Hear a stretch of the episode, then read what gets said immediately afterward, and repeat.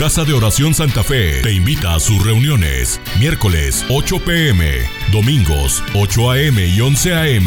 Estamos ubicados. Plaza Santa Fe, Boulevard República de Honduras 104, Interior 9, Hacienda Santa Fe, Tlajomulco de Zúñiga, Jalisco. Casa de Oración Santa Fe, un lugar para adorar.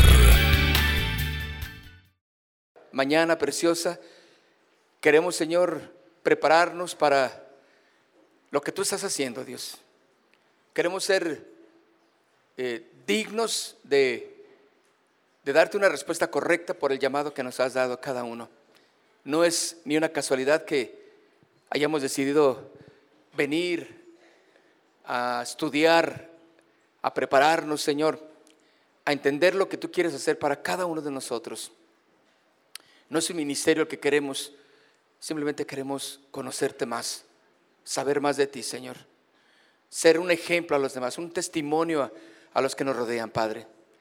Y para eso, Señor, queremos eh, estar con nuestro corazón dispuesto a recibir la guía, la ordenanza que tú tienes para nosotros en estos tiempos que estamos dedicando a eh, estudiar tu palabra. Padre, en el nombre de Jesús, gracias. Amén. Amén. Gracias, mis hermanos.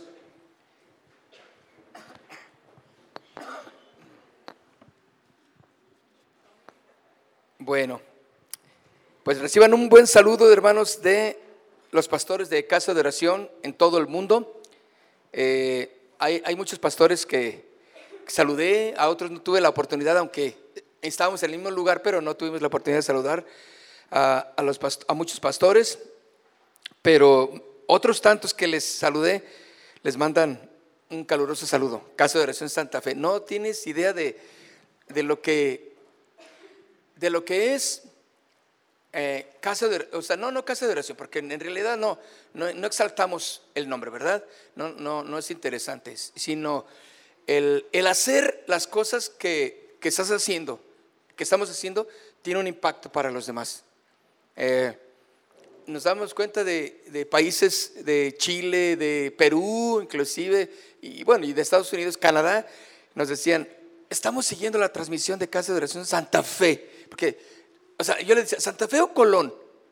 Entonces, ellos decían, pues, Santa Fe.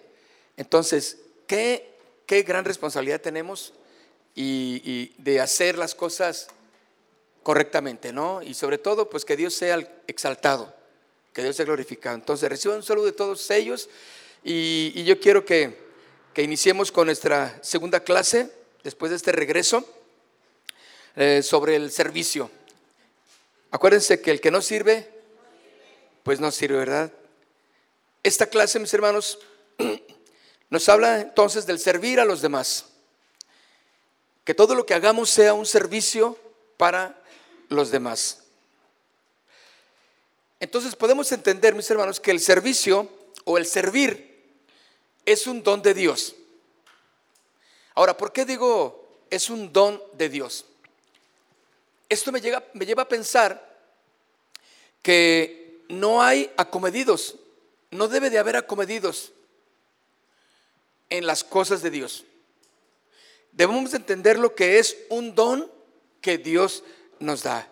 El servir es un regalo que Dios nos da. Y, y cuando decimos esto, mis hermanos, esto nos enseña a, a que cuando servimos por el llamado que Dios nos da, no es algo que, que tú lo decidiste. No es algo que es que yo quise hacerlo. Es que yo estoy aquí porque necesitaban. Entonces, todo lo que es eh, el yo desaparece. Porque podemos ahora entenderlo que es un don que Dios pone, un regalo de Dios. Y eso mucho de, cuando lo entendemos, nos enseña que, entonces tenemos que dar una respuesta correcta a Dios. No es entonces una respuesta a alguien, porque cuando nuestro servicio es, es no lo entendemos y pensamos que lo que hacemos en la iglesia es porque Pues porque me necesitaban, querían que yo estuviera, porque yo quise hacerlo. Cuando entendemos que viene de Dios, entonces mi servicio para todos y cada uno es igual, sin, sin excepción de personas. O sea, yo amo a uno tanto como al, al bonito, al no atractivo, al no talentoso, al sí talentoso, a la, a la seria, a la alegre, a la... ¿Me entienden? O sea, mi, mi, mi servicio es para todos, porque lo entiendo ahora que es un don, un regalo que viene de Dios.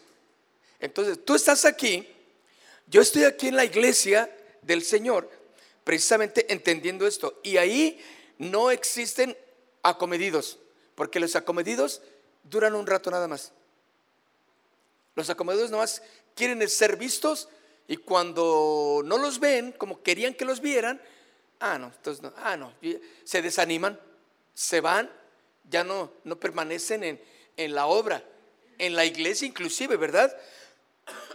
Efesios capítulo 3, verso 8, de Efesios capítulo 3, en el verso 8, Pablo está diciendo, a mí, que soy menos que el más pequeño de todos los santos, o sea, ven el, el corazón de Pablo, ¿no? El gran, el, el que Dios lo usó para grandes proezas, milagros. Eh, era el, el gran este, estadista, hablaba con un denuedo, tenía un respaldo de Dios tremendo. No hay alguien que Dios haya usado en la cuestión de predicar el Evangelio con la sabiduría que Dios usó a Pablo. O sea, por eso las cartas paulinas son una de las bases de la vida cristiana. ¿Sí? ¿Por qué? Porque a Dios le plació tomar a un hombre que andaba ahí de rebeldón, ¿se acuerdan? Persiguiendo a los cristianos, porque él los consideraba enemigos. Y, cuando a Dios le plació, ¿se acuerdan que le dijo, ¿por qué me persigues? ¿Qué te hice? bueno, ¿sí? Y entonces Dios lo cambió. Entonces Dios le enseñó a Pablo o a Saulo en aquel entonces que era Dios el que lo estaba poniendo. Y cuando vemos esta carta y esta parte de Efesios 3:8 dice, a mí, que soy menos que qué? Que el más pequeño. ¿Qué hay? ¿Qué hay menos de lo más pequeño? Siempre va a ir, no, eso, eso es, hasta, ¿hasta dónde? Pues no sé, hasta el infinito y, y más abajo. A mí, que soy el menos, que el más pequeño de todos, fíjense, de todos los santos, vean la posición, o sea, Pablo lo entendía. Pablo entendía su posición. O sea, él sabía que era un hombre que, tenía la dignidad, la fortaleza, la nobleza que Dios le había permitido eh, para ministrar, pero se consideraba el más pequeño de los pequeños, el menos de los pequeños de todos los santos. ¿sí? Dice, me fue dada la gracia de anunciar. ¿Me fue dada la qué? La gracia, el don. Dios me dijo, anuncia, tú vas a anunciar. No, no fue un acomedido. No fue alguien que dijo, eh, yo voy a, mm, siento que hay necesidad aquí, siento que hay acá. Porque alguien que se maneja de esa manera no va a perdurar rápido se le van a acabar las pilas. Pero aquel que reconoce que le fue dada la gracia, como Pablo, para estar aquí, para servir, para ministrar, lo estoy haciendo. Y sabes, y viene una fuerza del Espíritu en la persona. Cuando viene a, querer desmayar, ¿cuántos han querido desmayar en el caminar cristiano? ¿Sí o no? Yo sé que tú lo pensaste, yo lo pensé. Yo sé que algunos en varias ocasiones dijeron, no, ya, ya no puedo, ya no puedo, yo ya no quiero ir, ¿sí o no? Por muchas razones, pero cuando tú entiendes que fue la gracia de Dios la que te puso, eh, eh, eh, lo que te puso en el lugar donde estás, permaneces, porque hay permanencia en la gracia de Dios. Ahora yo puedo entender por qué muchos que son llamados, claro, al camino del Señor, pues no permanecen. Los ves un mes, dos meses, tres meses, fervientes y que quieren conquistar el mundo y, voy a ir y, aquí estoy para lo que quieran.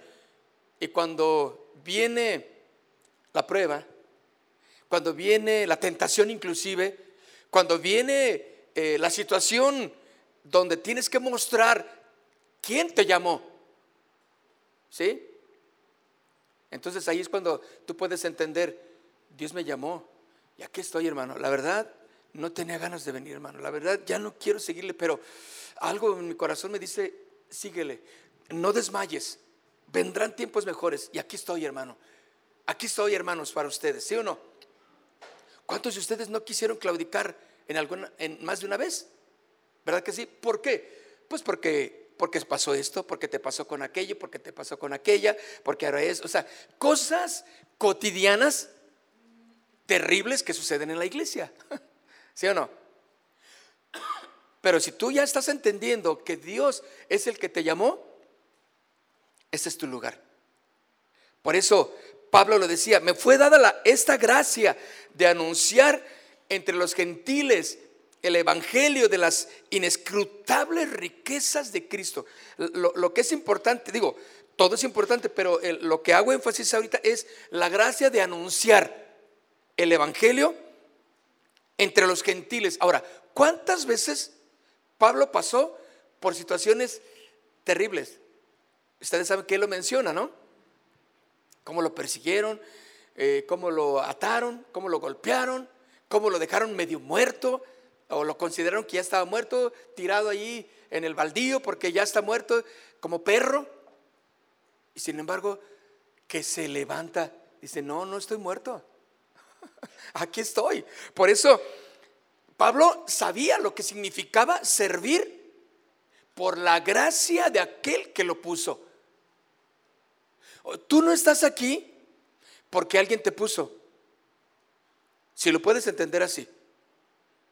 Tú no estás aquí porque, más bien, porque si tú entiendes que estás porque Dios te puso, entonces vas a quedar bien con el que te puso, que es Dios.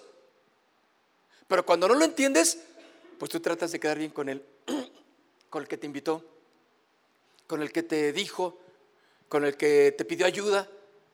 Y no, mis hermanos, Dios es el que nos puso por su gracia. Porque Él dijo, yo te necesito, yo quiero, más bien no te necesito, quiero que estés en, mi camino, ¿verdad? Por eso, eh, para anunciar me fue dada la gracia de anunciar entre los gentiles el evangelio de las inescrutables riquezas de Cristo. Todo lo que está escribiendo Pablo es por la riqueza del evangelio. O sea, para él ya no había nada más tremendo, más rico, más más este profundo que testificar, que ser un testimonio. Porque Pablo dijo, bueno, si hay alguien que la verdad la pasó mal, ese soy yo. Así que por eso les exhortaba en las cartas eh, a, la iglesia. O sea, no se deben de desanimar. Fortaleceos en el Señor y en el poder de su fuerza. ¿Por qué? Porque Dios en su gracia te puso. Estás donde Él quiere que estés. Entonces, mis hermanos, todo lo que Dios nos llama a hacer como hijos debe de ser considerado como una expresión de su gracia. ¿Sí? Escuchen, todo lo que Dios nos llama a hacer como hijos debe ser considerado como una expresión o una extensión de su gracia. No es por méritos, ni siquiera si sirviéramos en el avance del reino, o sea, si saliéramos a las calles a evangelizar. ¿Cuánta gente no sale a las calles a evangelizar con motivaciones incorrectas? No, porque si no cumples la, la, tanda de, de, conversos, que si no cumples las puertas que debes de tocar, que si no cumples con esto, estás mal. como aquellos del G12, ¿verdad? ¿Se acuerdan de ese, ese eh, mover que, que humano del G12? Pues la idea era que cada uno de ustedes tuviera 12. Y cada uno de esos 12 buscara y tuviera 12. Y había gente que dice, tronó, claro, porque no era un mover de Dios. Porque espérame, es que Dios no me llamó a eso. Es que yo quiero escuchar de la palabra. No, no, no. Tienes que ir y buscar tus 12. Entonces ahí andaban como locos buscando a la comadre, al compadre, este, medios convertidos y medios paganillos. No, usted véngase, aquí tengo mis 12. Entonces la gente se, se sintió eh, eh, presionada. ¿Por qué? Pues porque querían bien, quedar bien con el mover, con los líderes, porque ellos les mandaban hacer eso. Eso y, y tantas cosas que, que son las motivaciones incorrectas. Entonces, por eso digo que no es ni siquiera por méritos personales, ni siquiera si servimos para el avance del reino, ¿me entienden? Y ni para la edificación de la iglesia. Dios no te considera imprescindible para su obra. Quiere que estés, pero te da toda la libertad de decidir por ti mismo qué quieres. Entonces, eso a ti y a mí nos enseña y nos sirve para, para afianzar nuestra fe en Jesús. Estoy aquí porque Dios quiere que yo esté aquí. Y voy a fructificar y a prosperar en donde Dios me puso. Y voy a ser de testimonio. Juan capítulo 21. Juan capítulo 21 en el verso 20.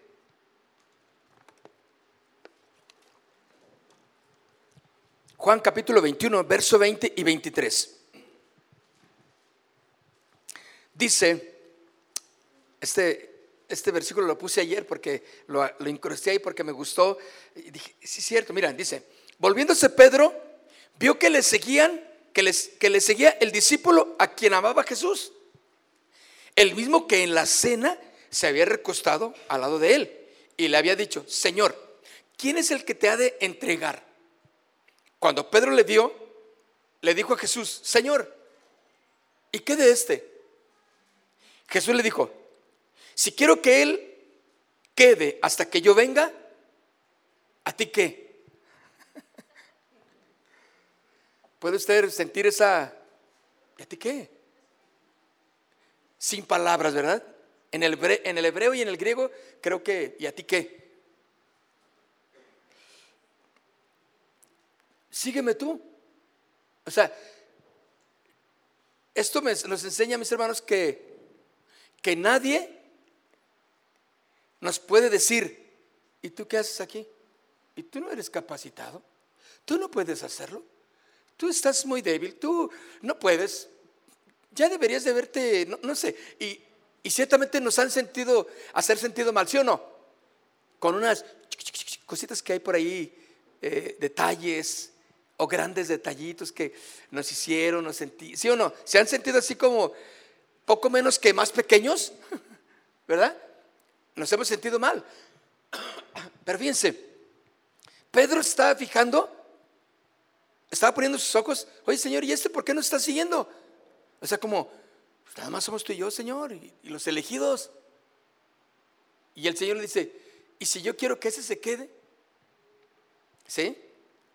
Hasta que yo regrese a ti, que, o sea, tú déjalo, yo me encargo. O sea, lo que podemos ver entonces, mis hermanos, es que Dios es el Señor. Él pone, Él quita.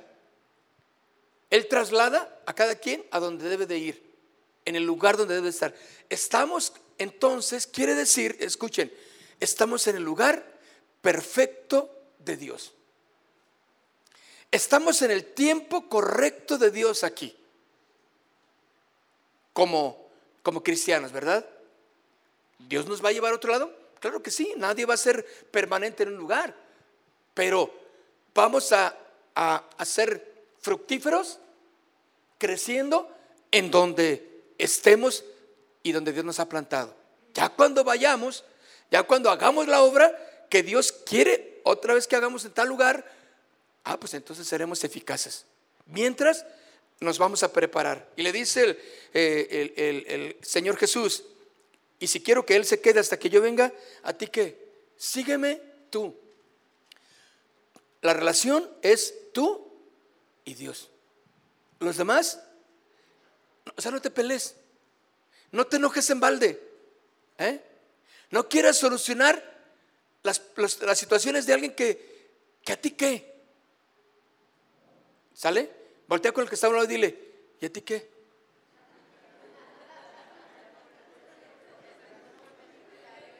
Pues, yo tengo mis...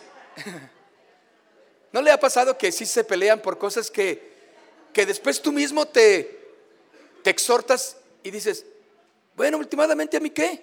¿Sí o no? Últimamente, ¿yo qué tengo que? Ah, fue sabio lo que hiciste. ¿A ti qué? No, pero, porque en esto, mis hermanos, se deriva, cuando no entendemos que Dios es el que nos ha puesto y nos ha llamado, es, cuando no lo entendemos, es que queremos que todos den una respuesta correcta, a la voz de ya. Y no, unos son más pausados en sus respuestas, unos se van a tardar más tiempo, todos crecemos de diferente manera, ¿sí? Y algunos es necesario que entren en tribulación, en problemas, por eso están metidos así. Bueno, Dios va a obrar y seguir obrando en eso. ¿O qué creen? ¿Que ya se le olvidó a Dios eh, Martita? ¿Pancho? ¿Julio? ¿O Arturo? ¿O Rosa? No, no, no. Dios sabe. Pero nuestra labor es servir, tender la mano, orar estar al pendiente, porque ¿a ti qué? De lo que suceda con fulano. Y eso, mis hermanos, nos, nos libra de egoísmo. Nos libra de, de pensar que nada más yo debo de estar aquí. Estos no tienen, la verdad, no, no deben estar aquí. Nos libra de hacer diferencias entre unos y otros. Entonces, todo lo que Dios nos llama para hacer como sus hijos debe de ser entonces considerado como una expresión, como una extensión de su gracia. Tenemos el privilegio de que Dios nos llame servidores. El favor lo hace Él al darnos el privilegio de ser instrumentos de su obra. Servir a la iglesia entonces es la dicha más grande que Dios nos brinda para participar, para colaborar con Él en sus propósitos de redención. Fíjense, crecimiento puro en la vida cristiana. Servir a la iglesia, lo repito, es la gran dicha que Dios nos brinda para participar y colaborar con Él en sus propósitos de redención. Cuando entendemos esto, mis hermanos, empezamos a madurar, a crecer y saber que cuando tú eres una extensión de su obra de gracia sobre la redención, quiere decir que tú puedes y debes de compartir el Evangelio a todos, ser un testimonio para todos, ser de bendición para todos, porque ya no nomás es no, pues es que mi amiguita, mi amiguito, es que yo, él y yo, y, nada más, no. Ahora lo entiendes y dices, no, espérame, es que necesitamos. Aquella me necesita, aquel me necesita. Tenemos que compartir en los propósitos de la redención del Evangelio. Somos colaboradores del Señor. En ese propósito que Dios tiene de, compartir el Evangelio. Ese es el, el, principal propósito, ir y predicar el Evangelio a toda criatura. Esa es la gran comisión. Pero para eso, entonces, nosotros crecemos, maduramos y, y sabemos que somos colaboradores con Dios para extender esa obra de redención y más en la iglesia. Cuando servimos a la iglesia, cuando estamos dando nuestro tiempo, nuestro talento, los dones, las capacidades que Dios nos ha dado en la iglesia, cuando los ponemos al servicio de toda la iglesia, no al servicio de, fulano, ni de fulano, ni de él, ni de ella, no, no, sino al servicio de la iglesia conforme a la capacidad de cada quien, ¿de acuerdo? Y conforme a su tiempo también, porque también hay cosas importantes en la vida de la persona, como su familia, su trabajo, claro que sí. Entonces la demanda de Dios siempre se va a considerar justa, porque te va a pedir, escucha, lo que puedes dar, no lo que no puedes dar. Porque ¿cuántos ministerios o cuántas iglesias o cuántos hermanos demandan de otros lo que esa persona no puede dar? Y lo forzan, la forzan a que esté, a que participe, a que venga. Y no, hermano, es que no puedo, es que mi trabajo, pues mira, a ver cómo le haces, pero tienes que estar aquí a las 8 de la noche. No, es que, hermano, es que mire, salgo a las siete y media, ¿no? Y, pero desde donde vengo hasta llegar para acá, ¿no? Va a ser hora y media más mínimo hago. Pues pídele a tu patrón que te deje salir antes. O sea, Dios no se va a disgustar, la obra no se va a detener porque tú no vienes los miércoles, por ejemplo, por tu trabajo. Tú tienes que cumplir en tu trabajo. Entonces, lo que Dios va a demandar es lo que puedes dar, no lo que no puedes dar. Y cuando yo hablo esto, mis hermanos, debe de quitarse de cada uno de nosotros todo indicio de, dictador. ¿eh? Todo indicio de líder este, nazista, fascista. ¿De acuerdo? Que nada más yo y tú vas a hacer lo que, lo que yo te diga y, y no, es que no puedo. Claro que puedes, porque todo lo puedes en Cristo que te fortalece, ¿sí o no? Pues dices, pues sí, sí dice la Biblia, pero no puedo. Claro, porque las responsabilidades también hay que ponerlas en, en, su debida proporción. ¿Están de acuerdo? Todo esto es interesante porque, pues cuando uno lo puede entender, mis hermanos, uno sirve con alegría. Sirve con gozo en las cosas del Señor. No son ninguna carga. Porque lo haces porque lo puedes hacer. ¿De acuerdo? Porque sí, cierto, Dios te capacita para que lo hagas. Entonces, todos los dones y las capacidades, considéralas como un privilegio para servir en las cosas del Señor. Porque entonces eres un instrumento, un colaborador de lo que Dios está haciendo. Cuando tú compartes el Evangelio, cuando tú le hablas a otro de Cristo, no necesita ni saberlo. Llevo dos, hermano, ¿eh? Llevo dos que he compartido. No, o sea, tú sabes que tú estás colaborando para la, gran, para que la gran comisión surta el efecto en todas las personas. Eres un colaborador de Dios. Ahora, Dios sí estableció a la iglesia para un, para un fin de organización, para un fin de crecimiento, de madurar, de, de fortalecernos para la obra en, el evangelismo, en ir y predicar el evangelio, en ser testimonio a los demás. No vamos a hacer una campaña evangelística aquí, evangelística, evangelística aquí adentro, ¿verdad que no?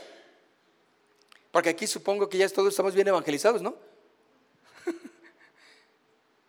A ver, voltea al que está a un lado, dile, no, si estás evangelizado, si se ve. Sí, si estás bien evangelizado.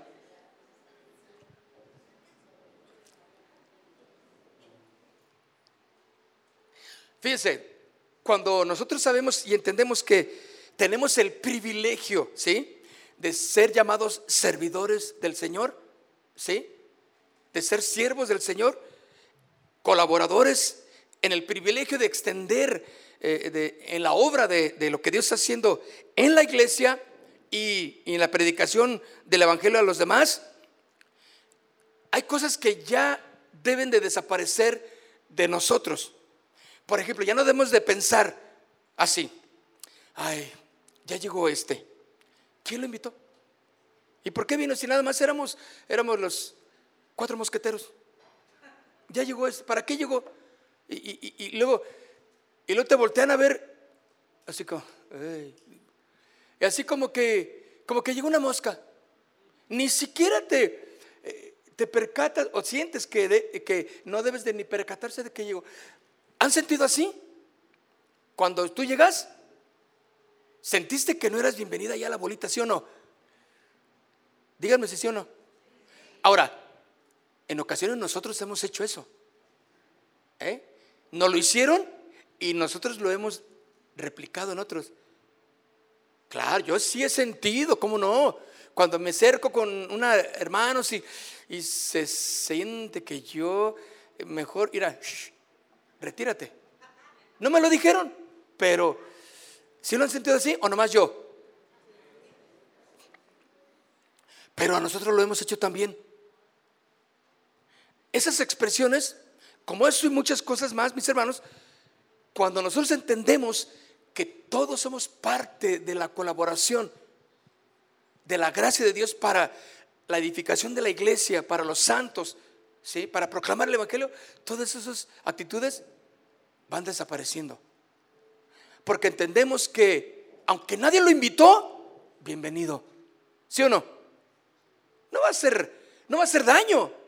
Al contrario. Oh, qué bien se siente cuando te dan una bienvenida calurosa en un grupito y una reunión que, que, era nada más cuatro y tú llegaste el quinto allí a, oiga, ¿qué? ¿Me puedo juntar con ustedes?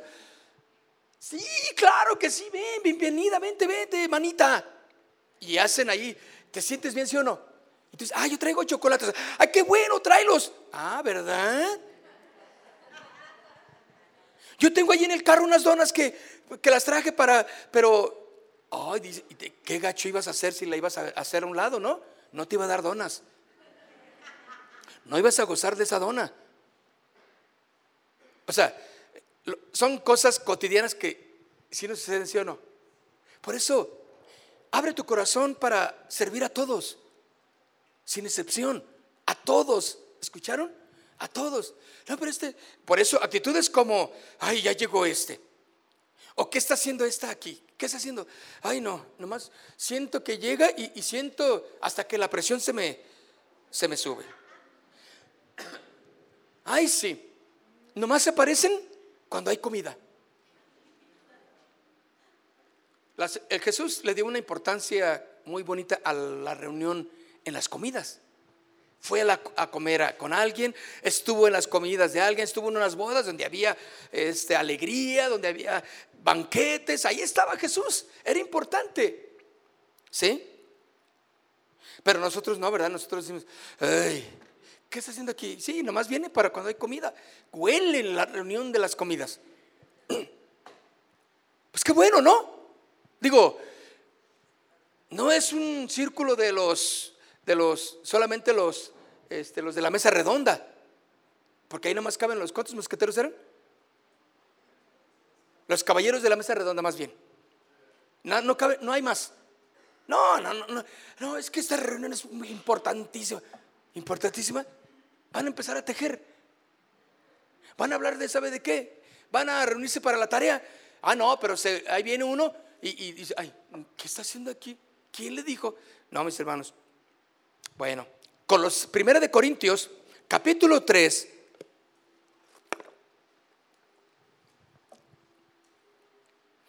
Primera de Corintios capítulo 3, en el verso 9 y 10. Dice, porque nosotros somos colaboradores de Dios y vosotros sois labranza de Dios, edificio de Dios, conforme a qué?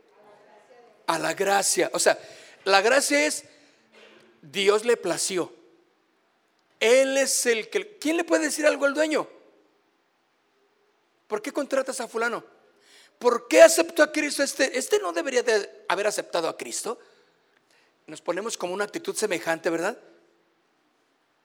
Bueno, por eso dice, y sois vosotros labranza de Dios, edificio de Dios, conforme a la gracia de Dios que me ha sido dada, yo como perito arquitecto, puse el fundamento y otro edifica encima. Pero cada uno, mire cómo sobre edifica. Y la versión, la traducción en lenguaje actual, este versículo dice, Apolo y yo somos servidores de Dios. Y ustedes son como un campo de trigo, como un edificio construido por Dios, del cual Dios es el dueño. Ahí dice, Dios es el dueño. O sea, tú eres un colaborador, yo soy un colaborador, no eres el dueño. Qué padre, ¿no? Entonces, ¿quién le puede decir al dueño qué haga y qué no haga? Y menos un colaborador. Porque el, dueño te chispa cuando, cuando él quiera. Porque eres qué? Un colaborador. Estamos hablando de una empresa, ¿no? Porque está hablando de una construcción. Entonces, mis hermanos, somos colaboradores. Hay un dueño. ¿Tienes alguna queja? Ve con el dueño, que no tiene el departamento de quejas. Puedes ir directo con él. Tienes entrada libre, ¿no? Ve y dile. y es más, yo sé que te va a escuchar el Señor, pero te va a enseñar muchas cositas bonitas que necesitas aprender. Porque tú digas, Señor, ¿por qué fulana de tal? ¿Y quién le dijo a ella que ella era buena para cantar? ¿Y por qué está tocando a ella? ¿Y por qué está tocando él? ¿Y por qué? Eh, ¿Quién lo puso de.? Y, tiene tres meses en el ministerio, en la iglesia, y mira esto y. ¿Y a ti? Te va a decir, ¿y a ti qué? Como le dijo Jesús a Pedro, ¿no? ¿Y a ti? Voltea con el que está a un lado dile otra vez, ¿y a ti? No, no le digas que al final, porque así es muy feo, nomás dile, ¿y a ti? Fíjense, yo he, visto, yo he, yo he sido eh, exhortado por, por cosas que, que, tengo que entender en mi vida y que digo, y yo digo, ¿y a mí qué? ¿Y a mí qué? Si al Señor le plació llamarlo. Ay, si ya lo pusieron a predicar. ¿Y por qué él está predicando y yo no? ¿Y, por qué él está ahí arriba y? ¿Por qué esto? ¿Y por qué? El Señor me dice, ¿a ti qué? Yo soy el dueño, ¿no? O sea, yo lo entiendo y saben, cuando podemos entender esto, nos libramos de muchas amarguras. Déjalo, déjalo. y el Señor le, le dijo a Jesús, digo, Jesús le dice a Pedro, yo qué, yo voy a hacer con él lo que yo quiera, ¿y a ti qué? Y él siguió ahí. Pedro se fue y él siguió ahí a Jesús. Entonces, dice aquí, en esta versión, traducción del lenguaje actual, Apolo y yo somos servidores de Dios Dice, y ustedes son como un campo de trigo, como un edificio construido por Dios, del cual Dios es el dueño. Dios, por su bondad, me permitió actuar como si yo fuera el arquitecto de ese edificio. Y yo, como buen arquitecto, puse una base firme. Les di la buena noticia de Jesucristo. Puse una base, dice, entonces, luego otros construyeron sobre esta base. ¿Te acuerdas cuando, cuando, cuando el Señor tocó a, a Pablo, que no lo querían? No lo querían al principio, ¿sí o no? Porque le tenían miedo, otros más de, más de 20 podían haber pensado, no, este que este no, no, apenas es un novato, ya está empezando, ¿y cómo el que le van a poner las manos? Y cuando el Señor hace un milagro en la vida de él, ¿Cómo? Pero si yo tengo orando, ¿eh? Diez años por un milagro y nada. ¿Y por qué este que en cuanto eh, eh, recibe a Cristo ya recibe su milagro? Para tal vez inmaduros, había amarguras en su corazón por esta razón. Y volvemos a la historia. A Jesús le plació por su bondad, por su gracia. Por eso Pablo dice que yo como arquitecto puse una base firme. Les di la buena noticia de Jesucristo. Luego, otros construyeron sobre esa base, pero cada uno debe tener cuidado de la manera en que construye, cada uno. Tú puedes decidir amargarte, tú puedes decidir crecer de una manera incorrecta, ¿sí? O puedes crecer de la manera edificando tu vida en Cristo de la manera sabia, prudente. Entonces podemos ver, mis hermanos, que servir es un don de Dios. para nuestras vidas. No existen los acomedidos, no existen las personas que son, eh, eh, ven necesidad y van. No, Dios ya nos invita a ser parte de ello. Cierren sus ojos. Padre, queremos darte gracias en esta, en esta mañana, Señor. Gracias por tu presencia, por tu amor en cada, en cada corazón, Dios.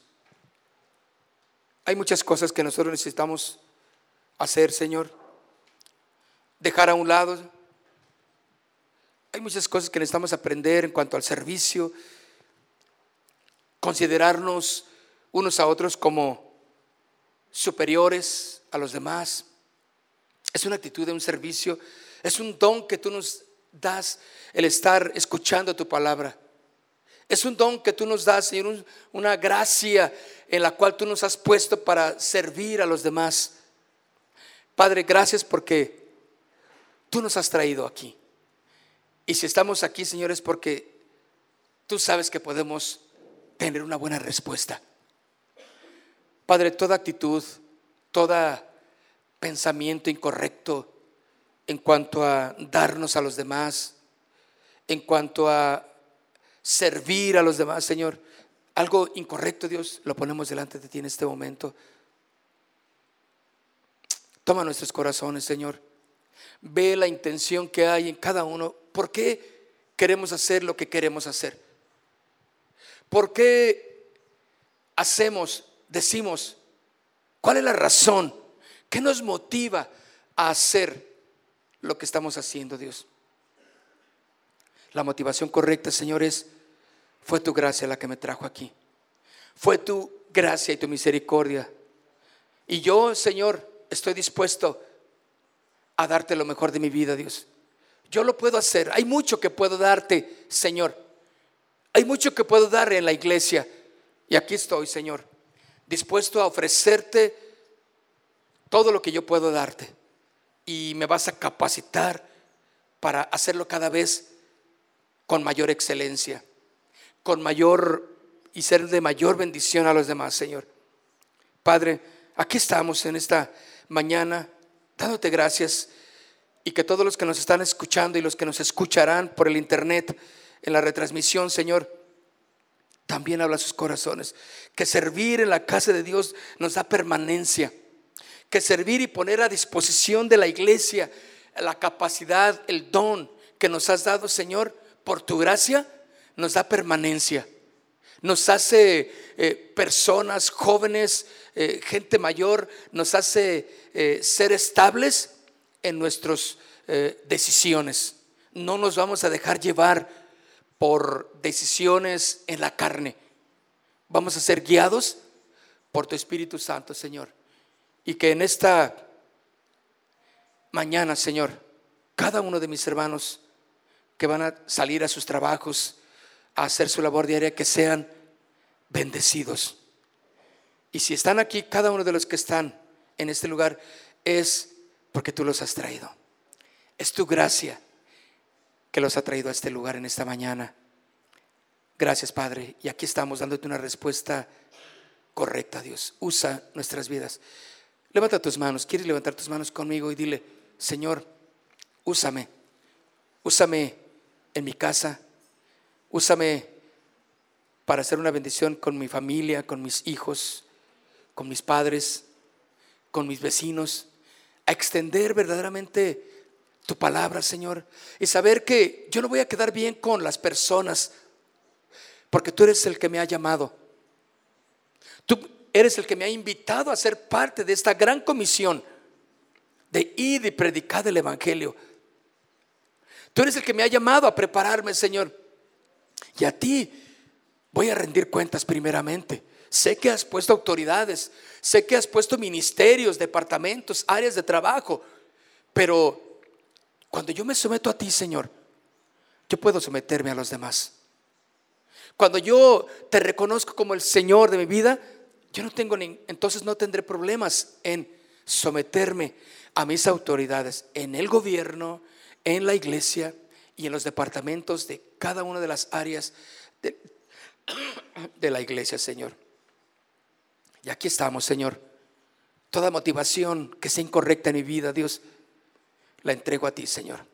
Si es cierto que yo he pensado, he dicho, he murmurado, Señor, cosas que no debería, Señor, y me han hecho la vida difícil, pero yo quiero ser colaborador con los demás. Yo quiero que entender que somos parte, cada uno de los que estamos aquí, y todos los que no han podido venir, y, de toda la iglesia de Casa de Oración Santa Fe, Señor, sabemos que somos colaboradores, somos parte de este llamado, pero sobre todo, por tu gracia estamos en, esta, en este lugar, por tu gracia, Señor, y te damos honra y gloria en el nombre de Cristo Jesús. Amén. Aleluya. Amén. Casa de Oración Santa Fe te invita a sus reuniones. Miércoles 8 pm, domingos 8 am y 11 am. Estamos ubicados. Plaza Santa Fe, Boulevard República de Honduras 104, Interior 9, Hacienda Santa Fe, Tlajomulco de Zúñiga, Jalisco. Casa de Oración Santa Fe, un lugar para adorar.